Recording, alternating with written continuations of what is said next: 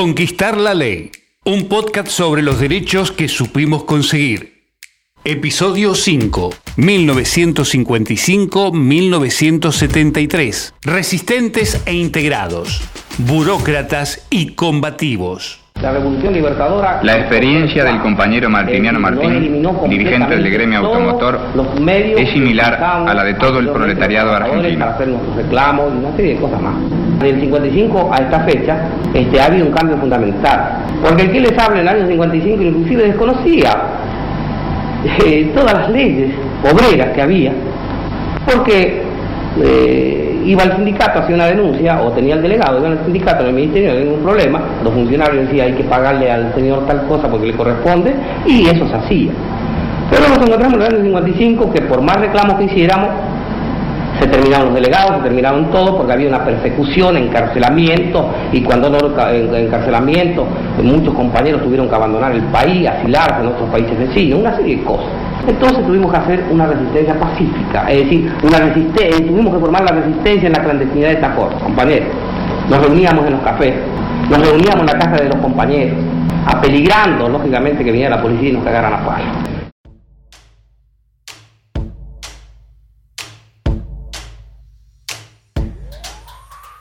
Este es un fragmento de La Hora de los Hornos, la película argentina documental de 1968 dirigida por Fernando Pino Solanas y Octavio Getino, integrantes del grupo de Cine Liberación. Lo elegimos porque nos introduce sin ningún tipo de dilación a la coyuntura que se abre con el golpe de Estado de 1955 y el exilio de Perón.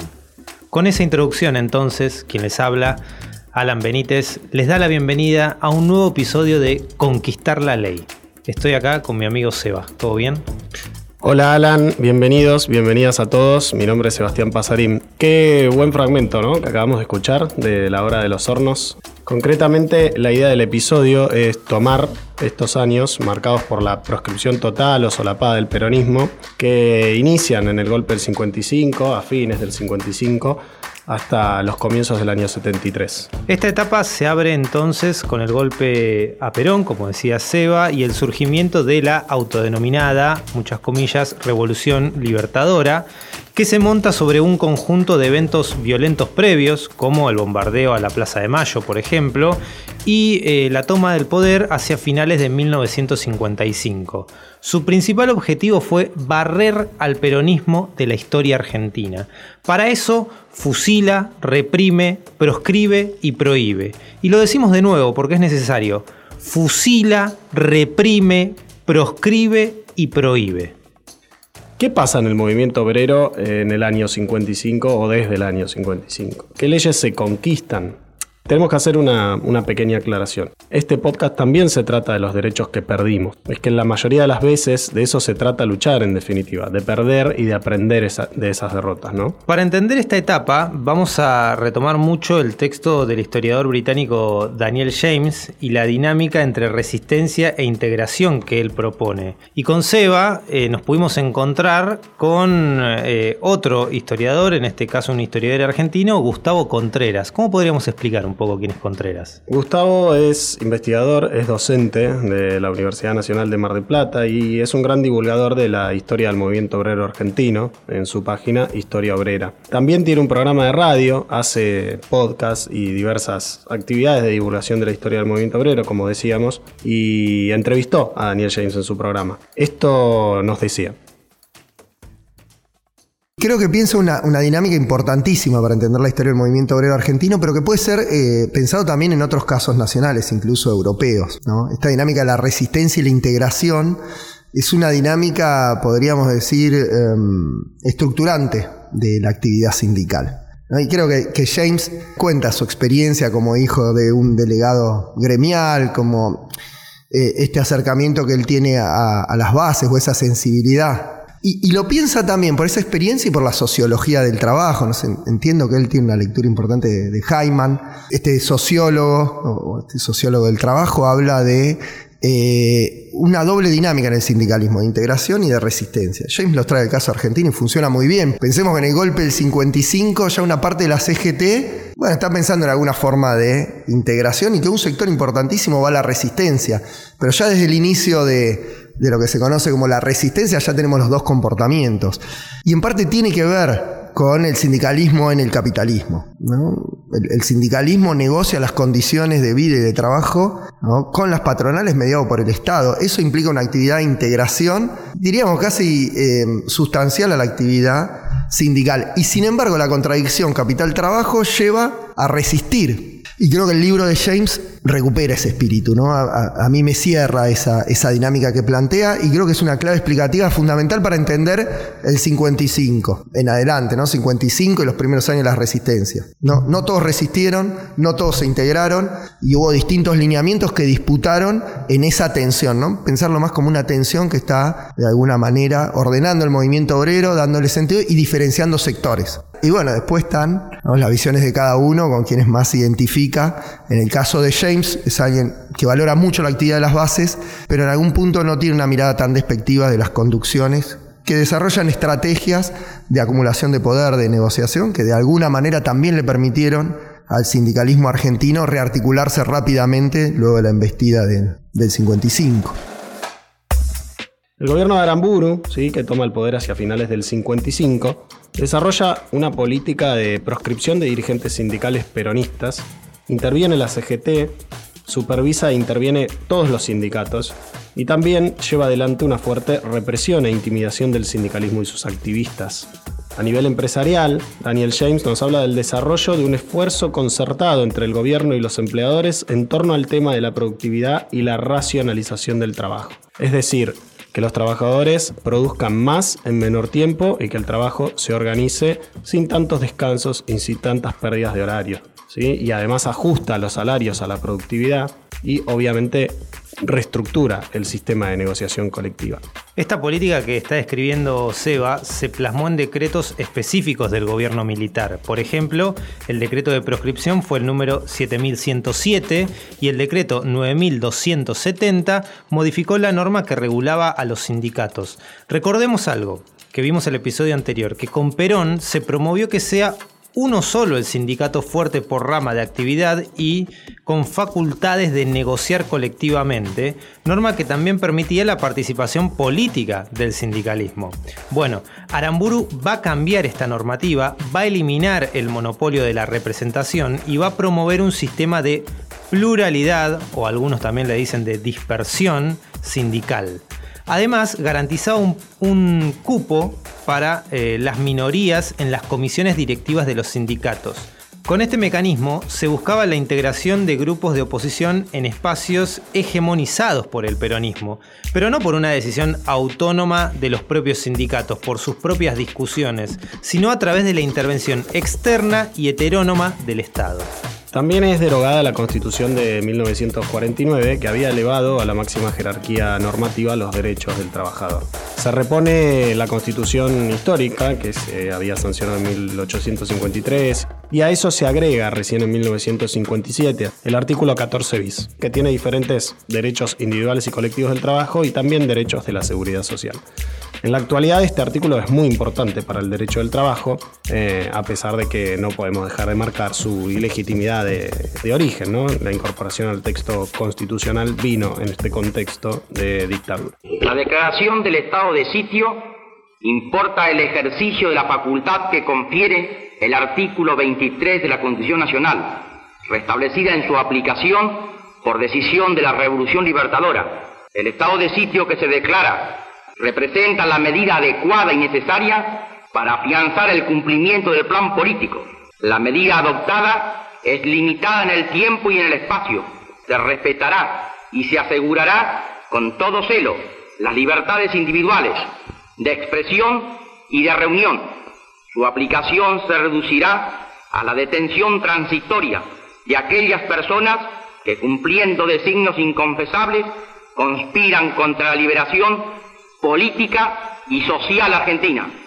La revolución libertadora prosigue con mesura y energía el camino emprendido. Con estas modificaciones normativas y en este contexto, el conflicto se recrudece en las fábricas y en los espacios de trabajo. Ahí se traslada la gran dinámica del conflicto social, porque los dirigentes estaban presos o proscriptos. En esos espacios de trabajo surgió esta idea de la resistencia.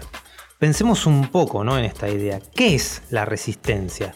¿Qué significa resistir? Y sobre todo, ¿cuáles son las formas de resistir? Yo creo que en el 55 hay ciertos hitos que se empiezan a, desarrollar como aglutinantes de una resistencia obrera. La primera puede ser ¿no? la, búsqueda de una nueva puesta en, vigencia de la ley de asociaciones profesionales, no es lo que negocian con el pacto Perón-Frondizi. Hay, algo que es importante para el movimiento obrero que tiene que ver con su institucionalización, con su legalización y la resistencia de alguna manera busca recuperar algo ¿no? que la mayoría de los trabajadores entendían que los habían favorecido. En estos casos podemos ver que la resistencia se articula con recuperar ¿no? o defender leyes, pero también con momentos de, avance.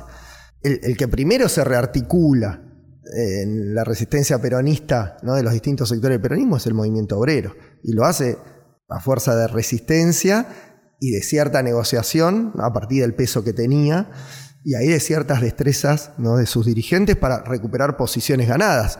Otra visión puede decir, bueno, pero eso una trampa porque de alguna manera los integraba al nuevo orden que había derrocado al, gobierno peronista. Y es una mirada también válida, porque, bueno, hay ciertas integraciones que no siempre eh, favorecen la, lucha popular. Y en ese momento estamos viendo una resistencia extendida, potente, con huelgas muy, muy importantes. En el 56, 57, 58 el movimiento obrero hizo huelgas notables. Eh, en las estadísticas uno ve un aumento importantísimo ¿no? en, la cantidad de jornadas ¿no? involucradas en, las huelgas, en las cantidades de participantes.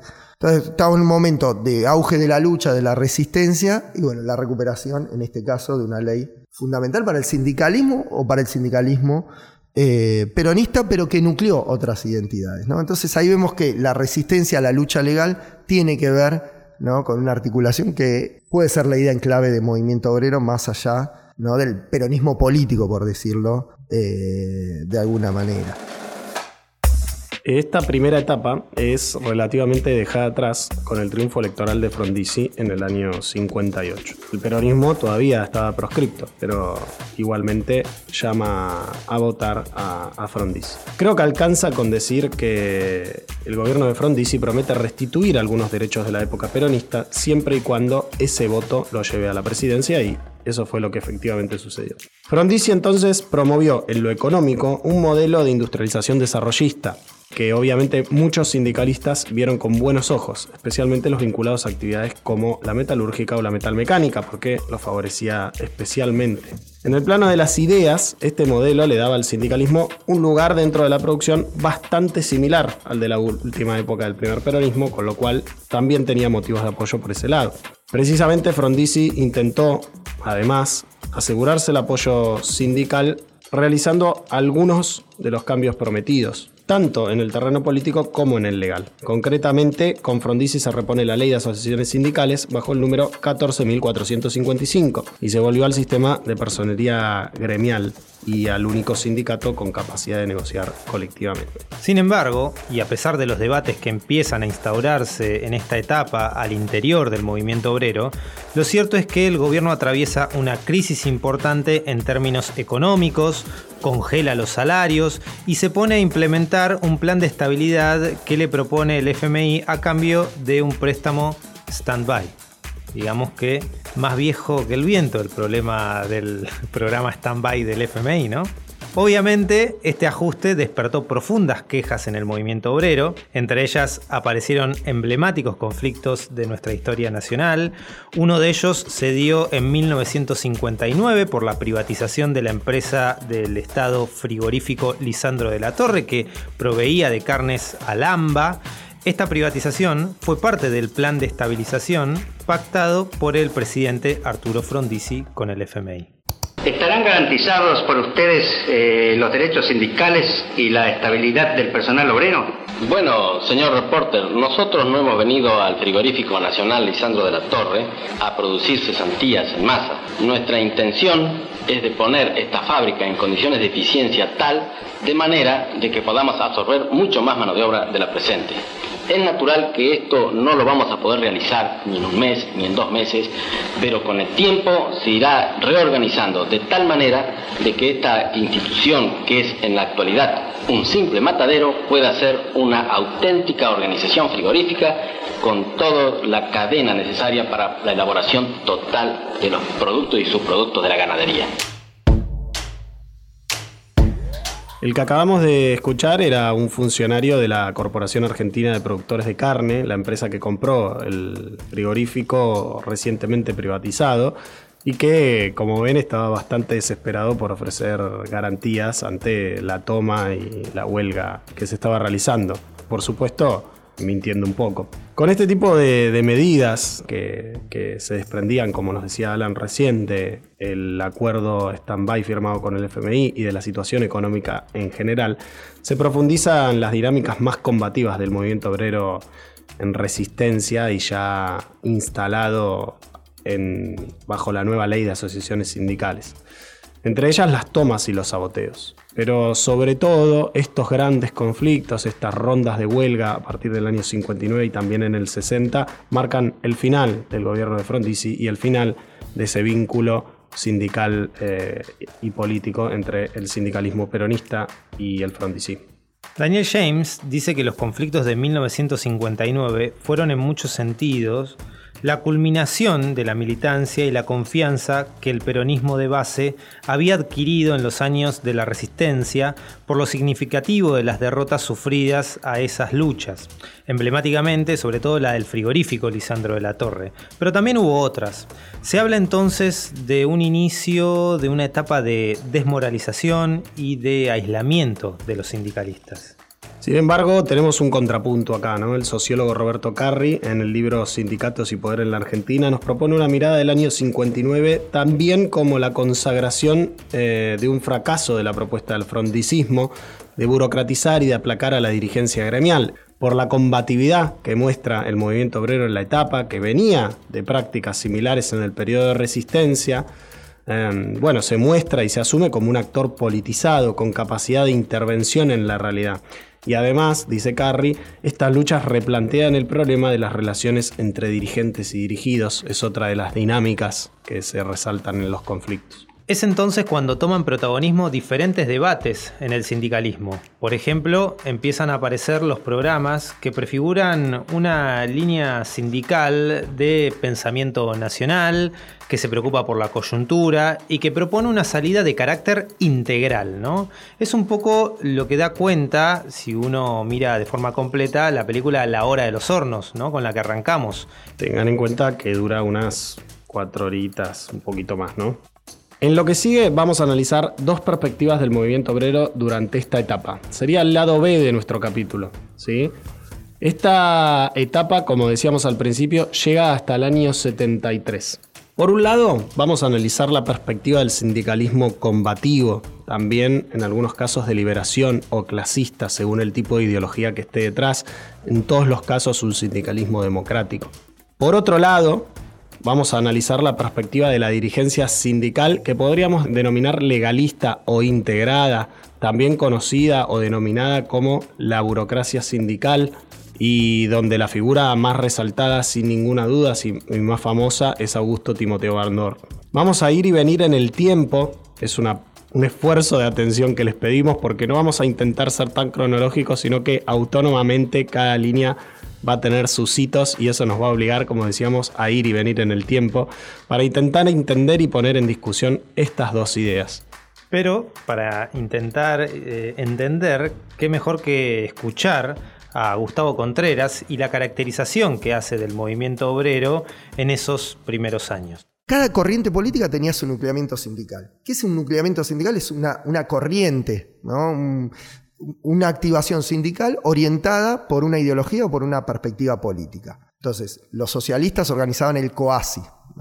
Con el COASI militaban en distintos gremios en instancias de base. Los comunistas se organizaban en el movimiento pro independencia y democratización de los sindicatos y militaban en muchísimos sindicatos, en ferroviarios, en la carne, en gráficos, sacaban sus periódicos, en instancias de base, ¿no? de primera representación, porque el unicato ¿no? llevó a que haya un solo sindicato por actividad y conducido generalmente por eh, dirigentes eh, peronistas. Pero eso no los borró del sindicalismo argentino. Lo mismo los anarquistas de la FACA, de la FORA, los autonomistas, los peronismos alternativos al de la CGT. Entonces lo que tenemos, a contrapelo de lo que marcó la historiografía inicial, es una impresionante activación en términos de organizaciones y de nucleamientos sindicales que mantenía activa la vida política dentro del sindicalismo, donde no solo se discutían salarios, sino donde se discutía política, se discutía ideología y donde todos activaban en torno a ideas que excedían lo inmediato.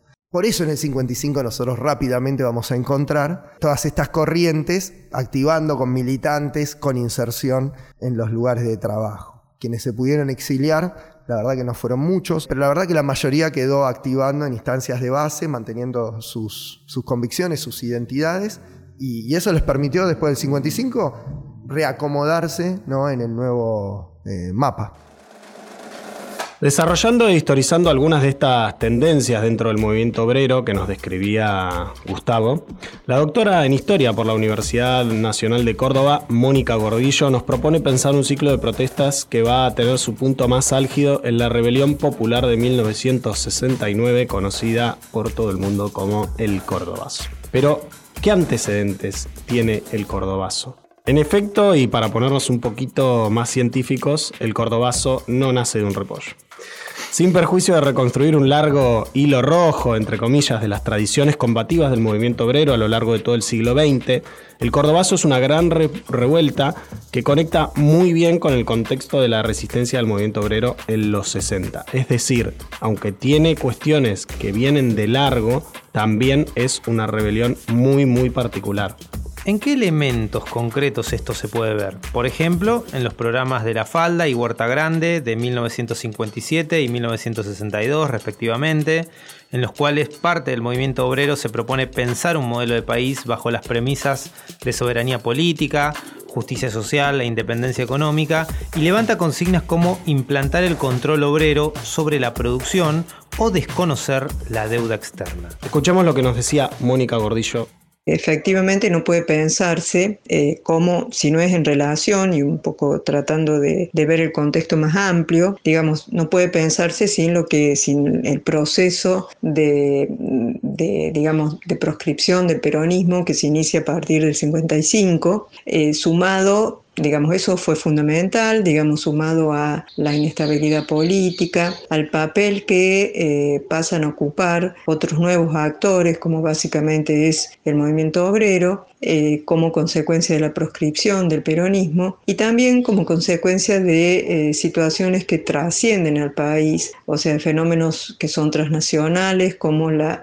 la consolidación de opciones eh, de acción directa que van, digamos, que, que, reúnen todos diferentes tipos de, de, de acciones colectivas, pero sin duda donde la Revolución cubana también tuvo un papel importante como modelo a seguir, con la idea de una construcción de, un, de una salida del para los países del tercer mundo, o sea, este imaginario del tercer mundo, de un tercer mundo que podía lograr la liberación nacional, también fue muy importante eh, y fue propio, por supuesto, del clima de los 60, pero que creo eh, eh, también jugó un, papel importante en esto de, de entender este tipo de acciones directas. Si uno tuviera que pensar en hechos eh, más determinantes, hechos políticos, sindicales más determinantes, habría que pensar, por ejemplo, en todo lo que para mí fue fundamental como una estructura movilizadora, la conformación de la CGT de los argentinos.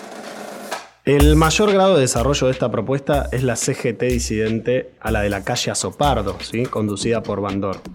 Esa CGT se llamó De los Argentinos y nace en 1968. Vamos a dedicar un poquito más de tiempo a esta central. Este nucleamiento sindical surge en el contexto de la dictadura conocida como la Revolución Argentina, que agudiza enormemente las contradicciones al interior del movimiento obrero entre combativos al régimen y los integrados, que negociaban. La verdad, todos los militares de la Revolución Argentina, pero especialmente el general Juan Carlos Onganía, proponen una política de fuerte represión y quita de derechos. Por ejemplo, Onganía repone la jornada de trabajo nacional de 48 horas, que en algunas provincias se había reducido a 44 horas. Claro, en la coyuntura de los años 60 aparecen muchos factores de radicalización de los movimientos populares. Estos también deben ser mencionados para poder comprender la ruptura de la CGT. Entre ellos la Revolución Cubana, el asesinato del Che Guevara en Bolivia en octubre del 67, el Mayo francés del 68, la relectura de la cuestión latinoamericana que todos estos procesos proponían, la teología de la liberación y el tercermundismo, en definitiva todos estos movimientos conjuntos de ideas tenían en común algo, ¿no? La, la propuesta de luchar contra el imperialismo y las dictaduras. Ese es el contexto del surgimiento de la CGT de los argentinos, en marzo de 1968. Una CGT que quizás pueda ser leída como una conquista por parte del movimiento obrero. Esta central, como dijimos, jugó un papel fundamental como articuladora dentro de lo que puede ser considerada como una estructura movilizadora, al igual que las parroquias de los curas obreros en los barrios o de los intelectuales que se acercaron. Entre los intelectuales también estaban los artistas como Pino Solanas y Getino, del grupo Cine de Liberación, o Carpani en la pintura y gráfica, y cuya obra también ilustra este episodio. En definitiva, la central fue una gran usina de pensamiento y de acción desde la que se comenzó a plantear el retroceso en los derechos laborales, estudiantiles, políticos. Escuchemos lo que nos decía Mónica Gordillo sobre la CGT de los argentinos. No lo pienso solo como una agrupación, eh, digamos, como una, una central disidente o como un grupo disidente dentro del movimiento obrero que intenta ser central, sino, eh, central obrera digo, sino eh, básicamente como un, un, aparato que busca plantear una alternativa movimentista que reúna a todos los opositores a la dictadura de Onganía, que reúna, digamos, a los, a los estudiantes, que reúna a los sacerdotes del tercer mundo, que reúna también a las protoorganizaciones armadas que habían empezado a ya aparecer eh, desde el año 67. La CGT de los argentinos, recordemos que se conformó en marzo del 68. Entonces, este papel fue fundamental para, eh, digamos, el rol para eh, sostener acciones para respaldar movimientos que fueron generando una idea de, una injusticia, construyendo una representación de injusticia frente a la cual había que actuar. Entonces, eh, con, ese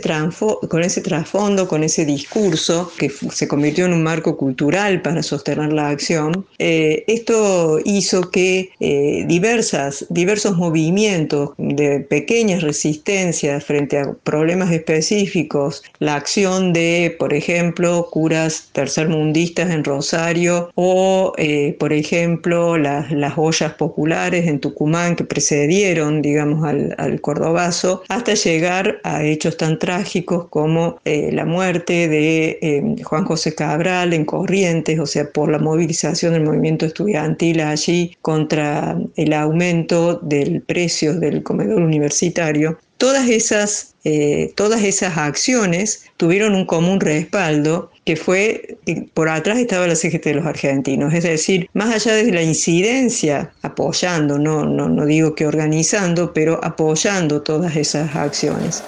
La lucha indiscutible e inolvidable de este contexto fue el Cordobazo, que tuvo como marco la suspensión de la negociación colectiva y el congelamiento de salarios establecido por el ministro de Economía Krieger Bacena durante el año 1967. Obviamente, esta suspensión tenía un plazo, volvería a ser restablecida supuestamente en 1968. Sin embargo, esa propuesta no se cumplió. Ante ello, los grupos que intervienen al interior de la CGT proponen planes de luchas alternativos coincidiendo en un paro general para el 30 de mayo de 1969 por la vuelta de la negociación colectiva.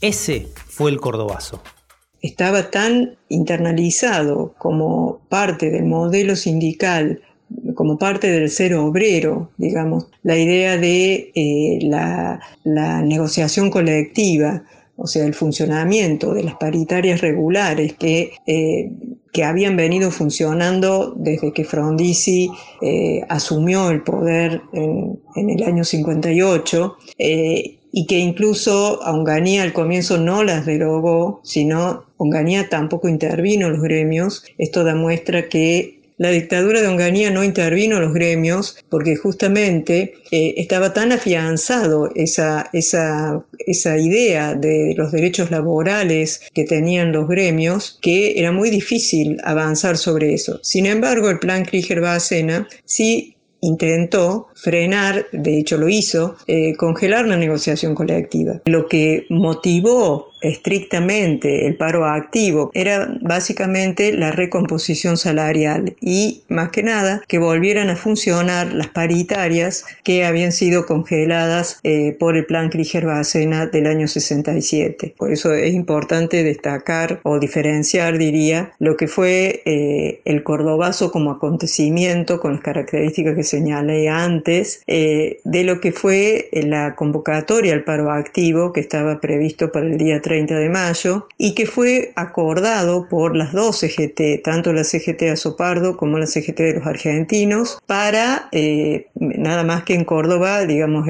ese paro, eh, ese paro general por 24 horas previstas para el 30 de mayo se adelantó al día 29 y se, lo, se, lo, se le cambió la modalidad para hacerlo como un paro activo, es decir, un paro con asistencia a los lugares de trabajo y desde allí abandono para marchar hacia el centro. Como anticipé, el, el cordobazo en sí mismo fue mucho más que una protesta obrera, pero se, eh, y se había programado como una protesta obrera por estas reivindicaciones y también una protesta estudiantil por el asesinato y represión que habían sufrido los estudiantes en Corrientes. Entonces, luego del Cordobazo, el primer impacto que tuvo fue eh, la, la, contundencia, digamos, del Cordobazo, hizo que Onganía se viera obligado a restablecer las negociaciones colectivas. En el audio que acabamos de escuchar, Mónica nos aporta que además de ese contexto general, en Córdoba teníamos la conformación de una tradición sindical con un alto grado de autonomía en sus sindicatos líderes y de una conciencia sindical procliva al ejercicio de la acción directa. Quedó bastante claro, ¿no? Entonces el Cordobazo fue una protesta del movimiento obrero con adhesión del estudiantado que derivó en rebelión popular y violenta. A esto Mónica lo denominó una acción colectiva contenciosa que se dio como consecuencia de la interacción social entre demandantes, sindicalistas, el pueblo, los estudiantes y un gobierno, el gobierno militar, con oídos sordos para receptar y procesar las demandas. Los dirigentes sindicales destacaron además la unidad en la acción de las dos CGT y la acción fundamental de tres gremios, el ESMATA, Luz y Fuerza y Unión del Transporte Automotor, por supuesto, todos de la provincia de Córdoba. El detenido que se encuentra a escasos 20 metros de nuestra cama, de nuestro micrófono, con las manos colocadas sobre la nuca, es el dirigente gremial Elpidio Torres, secretario general de SMAPA, Sindicato de Mecánicos afines y afines del transporte automotor. Va a subir ahora a un camión del ejército custodiado por dos centinelas armados con fusiles ametralladoras. Elpidio Torres, conjuntamente con Agustín Tosco, son los dos dirigentes gremiales eh, a nivel de secretarios generales que han sido detenidos en la víspera por efectivos del ejército y sometidos a la acción de los consejos de guerra. Tosco ya fue condenado a ocho años de prisión y Elpidio Torres todavía no fue juzgado. El cordobazo representó un hito fundamental para el movimiento obrero de esta época porque marcó la debilidad de la dictadura y el principio de su fin, al mismo tiempo que modificó el horizonte de posibilidades del movimiento obrero de la época. Apuntaló también a dirigentes combativos y democráticos como Agustín Tosco, líder de la protesta y dirigente del sindicato de Luz y Fuerza.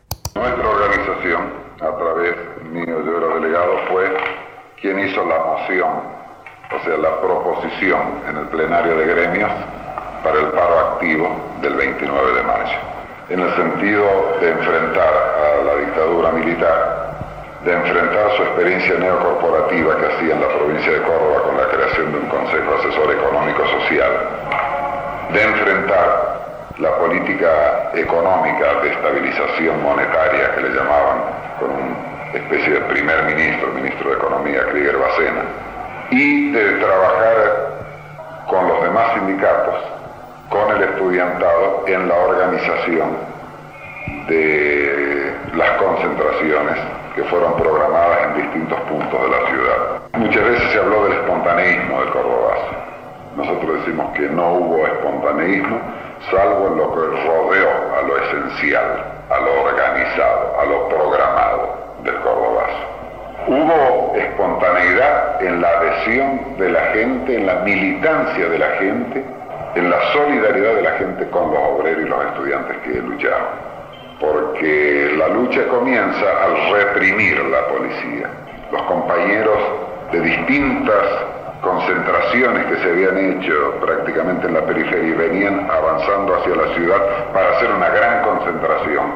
Ese era el objetivo. Fueron atacados por la policía, especialmente los trabajadores mecánicos y los de Luis Fuerza. Entonces ahí es cuando surge la capacidad de lucha de los trabajadores. Entonces la policía estaba matando gente y no había defensa. Entonces se decidió enfrentar a la policía de forma que no pudiera seguir matando gente impunemente. Pero como dijimos, hay otra línea en el sindicalismo que también tenemos que historizar. Vamos a recapitular, vamos a volver en el tiempo, vamos a volver al año 58 y vamos a pensar para el caso argentino la línea que desarrolla al interior del movimiento obrero Augusto Bandor. Este dirigente icónico de la proscripción es quien representa mejor la lógica de la propuesta de integración, de diálogo y de acuerdos del movimiento obrero con los sucesivos gobiernos que se dan desde el año 58. La premisa principal de estos grupos es golpear para negociar. Esta línea desarrollada dentro del movimiento obrero de integración también desarrolla un conjunto de huelgas y movilizaciones para obtener derechos que podríamos considerar del plano del derecho individual del trabajo. Siguiendo a la línea presidencial, tras el derrocamiento de Frondizi, en 1963 llega al gobierno Arturo Odilia y se sanciona la ley de salario mínimo, número 16.459, que estaba dentro del petitorio de esta CGT, de la CGT de Bandor, en el contexto de las grandes huelgas del 63 y del 64. Ese plan de lucha liderado por Bandor y diseñado por, por este dirigente tuvo como característica particular la toma de fábricas y establecimientos productivos. La ley de salario mínimo continúa una tendencia de regulación estatal de las remuneraciones que se había iniciado en el año 45 con el decreto 33.302 que vimos el episodio pasado. Por supuesto, la historia del sindicalismo con Ilia termina muy mal. La crisis económica, la voluntad del gobierno de democratizar la estructura sindical interna a través de la modificación del sistema normativo que la regulaba, son algunos de los factores que explican ese vínculo eh, muy malo del sindicalismo con el, con el gobierno radical del pueblo. El titubeo de, de, Ilia en este sentido básicamente no logró demasiados consensos y socavó su legitimidad, haciendo que el sindicalismo, vamos a decir, propendiera al reemplazo de, de este presidente por una cúpula militar, es decir, favoreciera ese golpe de Estado. Y por supuesto, el gobierno militar de la Revolución Argentina entró con muy buenos vínculos eh, por las promesas realizadas a la dirigencia sindical. Estas dirigencias van aumentando el poder político y los recursos económicos y estructuras sindicales y se transforman en grandes gestores del conflicto y de las expectativas de las bases obreras. Esta nueva envergadura de los dirigentes de grandes sindicatos trajo un conjunto de tensiones y en algunos casos derivó en administraciones fraudulentas y en mecanismos violentos para el control de las oposiciones internas a través de los muy comunes matones de la época, Claro, muchas de estas figuras estuvieron históricamente asociadas a la idea de corrupción, antidemocracia, patoterismo, burocracia, pero la idea de este podcast es poder pensarlas también en su complejidad, poder pensar un poco más que eso. En esa línea, Gustavo Contreras nos aporta lo siguiente. Generalmente se caracteriza de burócrata a los dirigentes más encumbrados de organizaciones grandes, pero también uno puede ver que se baja de, escala y también esa acusación es efectiva, no en términos de descalificación. Yo creo que en términos de, cómo lo viven los militantes gremiales y quienes están en la actividad política, me parece un, argumento válido en, cuanto a la disputa. ¿no? Ahora, en términos de análisis, a veces tiene limitaciones. Una primera limitación podría ser eh, una limitación técnica en términos beberianos, ¿no? Hay un crecimiento de las organizaciones que genera una capa dirigente y administrativa en los sindicatos, que en la medida que va pasando el tiempo, desde los 30 en adelante, con sindicatos centralizados de gran tamaño, aparece una capa dirigencial que tiene otra lógica ¿no? a la que tenían los sindicatos iniciales, por tamaño y por práctica gremial. Ahí aparecen los equipos administrativos de los sindicatos, los, sindicalistas eh, rentados que ya no trabajan y eh, se dedican full time y de manera profesional la actividad gremial, se empiezan a generar trayectorias diferentes a las que tenían por ahí los militantes de principio de, siglo. Ahora, eh, estas capas dirigentes, en realidad, cuando actúan en política o cuando hacen política sindical, lo hacen de manera diferente. Y a veces el término burocracia borra esas diferencias políticas.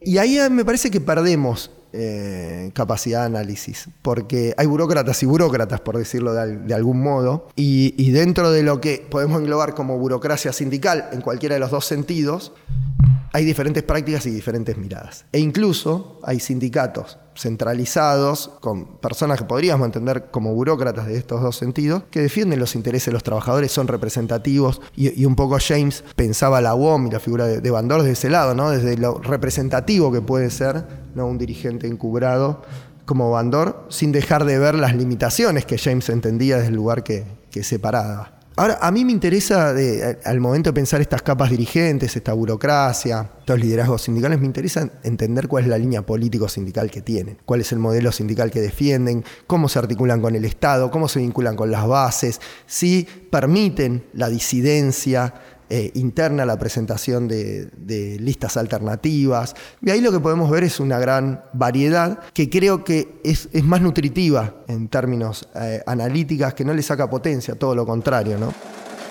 Hay un crecimiento muy importante de las organizaciones sindicales desde el primer peronismo, que ahora se organizan principalmente por actividad y a nivel nacional, no tanto por oficio y dispersas.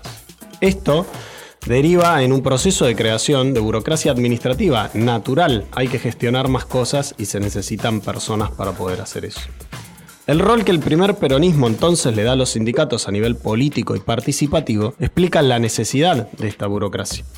Todas estas estructuras tiemblan desde el 55 al 58 por la proscripción, prohibición y represión del golpe. Los dirigentes y las bases entonces se vuelcan a la lucha por la resistencia, pero no pierden el norte de volver a ocupar un rol relevante en el plano político. El resultado de este proceso, con Perón en el exilio, es que el sindicalismo pase a ser su representante y el intermediario entre el líder y el pueblo peronista, como decía Carri. El recordado sociólogo, desaparecido por la última dictadura militar, denomina la etapa como la etapa sindical, que iría entre 1958 y 1966. Estos años son muy relevantes. Durante este periodo, los sindicatos pasan a ocupar un rol de actor político clave y de representante de las expectativas del pueblo peronista, como acaba de decir Alan, tanto en el campo económico, laboral y gremial, es decir, en la negociación de los convenios, en la lucha por aumentos de salarios, como también en el campo político. Así el movimiento sindical actúa como una fuerza política inclusive más relevante que durante el primer peronismo. Dice Carri, con Frondizi, Guido e Ilia después, el sindicalismo argentino vivió un periodo de florecimiento político y gremial sin contar con el apoyo decidido del gobierno como en la etapa anterior. Como decíamos recién, la figura saliente de esta etapa y esta línea sindical es Augusto Timoteo Bandor, líder de la Unión Obrera Metalúrgica. Pero caractericemos un poco más esta figura, para entenderla más. Augusto Bandor fue líder de los obreros metalúrgicos. Bandor personificó, en especial para sus adversarios dentro del movimiento peronista, el paso de este y sus sindicatos de una posición de franco antagonismo al status quo posterior a 1955, a una actitud de aceptación de la necesidad de llegar a un acuerdo con esa situación y encontrar un espacio dentro de sus límites. El bandorismo llegó a ser sinónimo, tanto en el plano político como en el sindical, de negociación, pragmatismo y aceptación de los hechos crudos de la realpolitik que gobernaba la Argentina desde 1955. En lo político, el bandorismo significó el empleo de la fuerza política y la representatividad que los sindicatos tenían como fuerza dominante del peronismo y que también tenían por ser el único sector legal del movimiento para tratar y negociar con otros factores de poder. Estamos hablando en este podcast de la conquista de la ley, ¿verdad? Dediquémonos unos minutos, detengámonos aquí para pensar qué pasó en el marco del derecho al trabajo.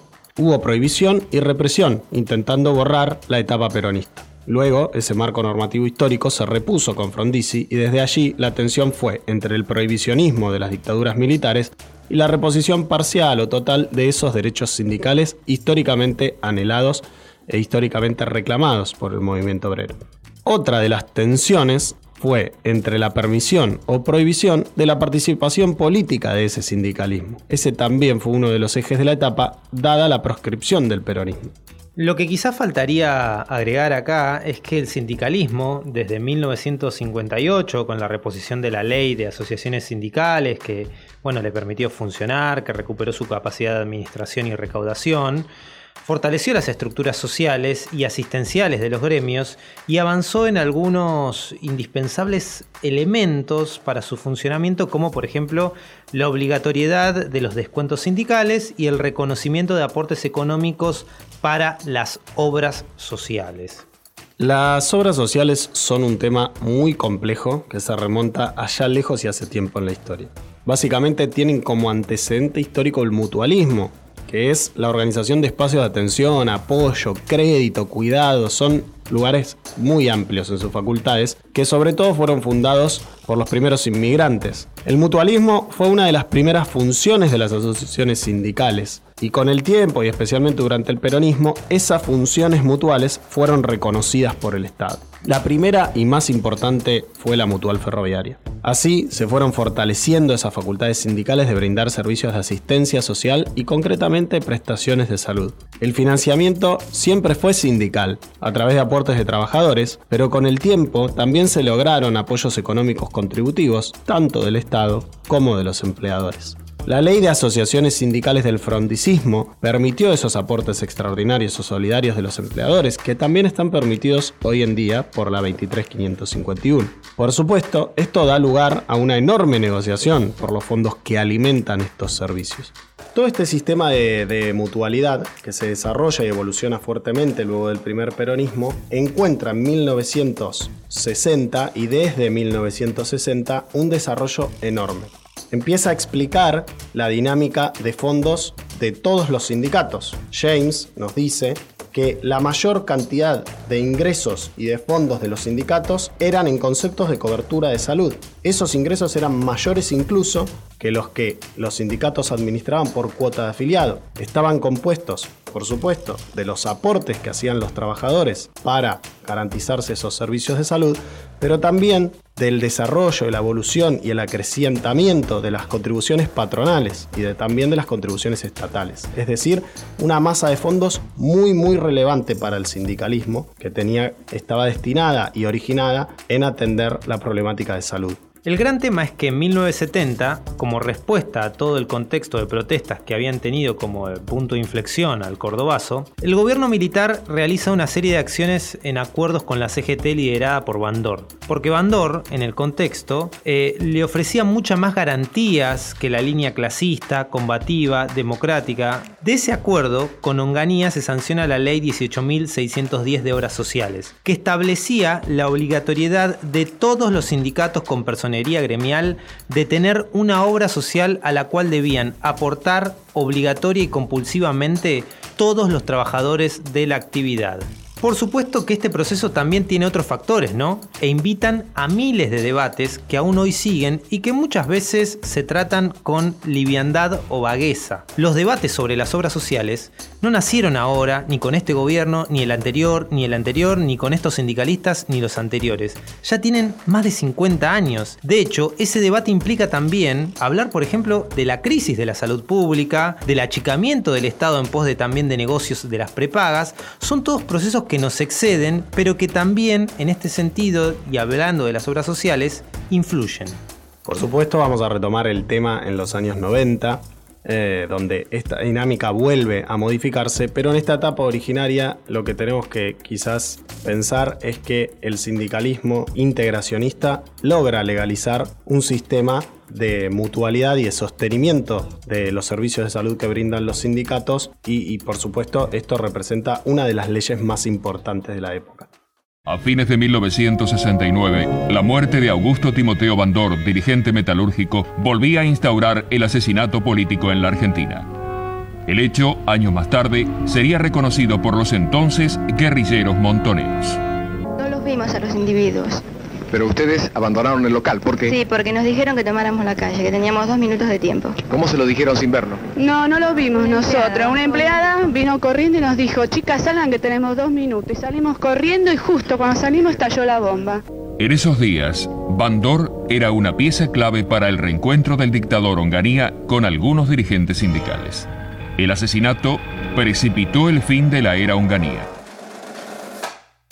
Las conclusiones son de cada uno y cada una, pero para nosotros hay una idea que hay que retomar. Estamos en un proceso o un ciclo de enormes y muy importantes luchas. Proponemos mirar estas tendencias que se desarrollan en esta etapa no desde un lugar dicotómico o idealizado, sino desde un lugar más complejo. Creo que estaría bueno resaltar que el movimiento obrero pasa a ser un actor central en términos políticos. Un proceso que, claro, se había inaugurado en el peronismo, que tiene antecedentes, pero con una centralidad muy, muy, muy importante, definitoria, diríamos. Ese protagonismo lo pone como decimos, en el centro de la escena nacional y por supuesto lo tensiona enormemente. Es natural que con un protagonismo tan, tan importante a nivel político se generen un montón de tendencias y un montón de debates sobre hacia dónde hay que conducir toda esa fuerza. Ya no se trata entonces para el movimiento obrero de gestionar recursos pequeños o pelear por la aplicación de tal ley o tal sino de tomar decisiones de trascendencia histórica. Inclusive los que propugnaban una solución de integración con el sistema eran organizadores de luchas, recursos y estructuras que no podemos imaginar hoy. Por ejemplo, Bandor podía pactar con el gobierno militar, pero llegaba a eso a través de planes de tomas de fábrica y de enormes procesos de lucha. Ni hablar de toda la otra tendencia que directamente desarrollaba al interior de sus sindicatos un modelo democrático, combativo, clasista, revolucionario, es decir, un conjunto de ideas que interpelaban a la sociedad toda. Más allá de las figuras centrales, en las diferentes líneas del sindicalismo argentino hubo dirigentes que defendieron sus ideas con la vida, como bien muestra el caso del asesinado adjunto de la UAM Rosendo García o del joven metalúrgico de 22 años desaparecido a quien se considera el primer desaparecido de la democracia, Felipe Vallese, fundador de la Juventud Peronista. De aquí se desprende otro elemento fundamental, el avance de la violencia y de su legitimidad. Comprender esto va a ser muy importante para poder pensar la etapa posterior a este capítulo cuando hablemos, sí, cuando hablemos de la dictadura militar. Para terminar, me gustaría traer las palabras de Roberto Carri, porque creo que también pueden ser interesantes para pensar la coyuntura. Aunque las traigamos en la conclusión, nos van a dejar seguramente algunas ideas para seguir pensando. Dice Carri, leo, aunque en el plano de la economía el movimiento sindical pudo haber sido un instrumento integrador de la clase obrera al sistema, en el plano político fue el eje de la ruptura con el mismo. Interpretando, como siempre desde un lugar, podemos decir que la dinámica de resistencia e integración que se desarrolla en este contexto es mucho más compleja y no tan dicotomizada como nos gustaría y sería mucho más fácil entenderla. Hasta la próxima, Seba. Hasta la próxima. Esto fue Conquistar la Ley, un podcast sobre los derechos que supimos conseguir. Conducción, idea y realización, Sebastián Pasarín y Alan Benítez. Edición y apoyo, Radio UNDAB. Participaron de este episodio la historiadora e investigadora Mónica Gordillo y el historiador e investigador Gustavo Contreras. El fragmento que escuchaste al principio pertenece al capítulo La clandestinidad de la Hora de los Hornos, película de 1968 producida por el grupo Cine Liberación, fundado por Fernando Pino Solanas, Octavio Getino y Gerardo Vallejo. La lectura de Bandor por James fue extraída del libro Resistencia e Integración, el peronismo y la clase trabajadora argentina de Daniel James, editado por Siglo XXI. Además, escuchaste fragmentos de los audios El gobierno de Aramburu anuncia el estado de sitio, la toma y huelga del frigorífico Lisandro de la Torre, Décadas 1960-1970. Los acontecimientos que conmovieron a la década. Audio de Agustín Tosco y 1970, Años de Oro y Plomo, todos del archivo Prisma de la Radio Televisión Argentina. Y la imagen que ilustra este episodio es el afiche Basta, realizado en 1963 por el artista Ricardo Carpani. Conquistar la ley, un podcast sobre los derechos que supimos conseguir.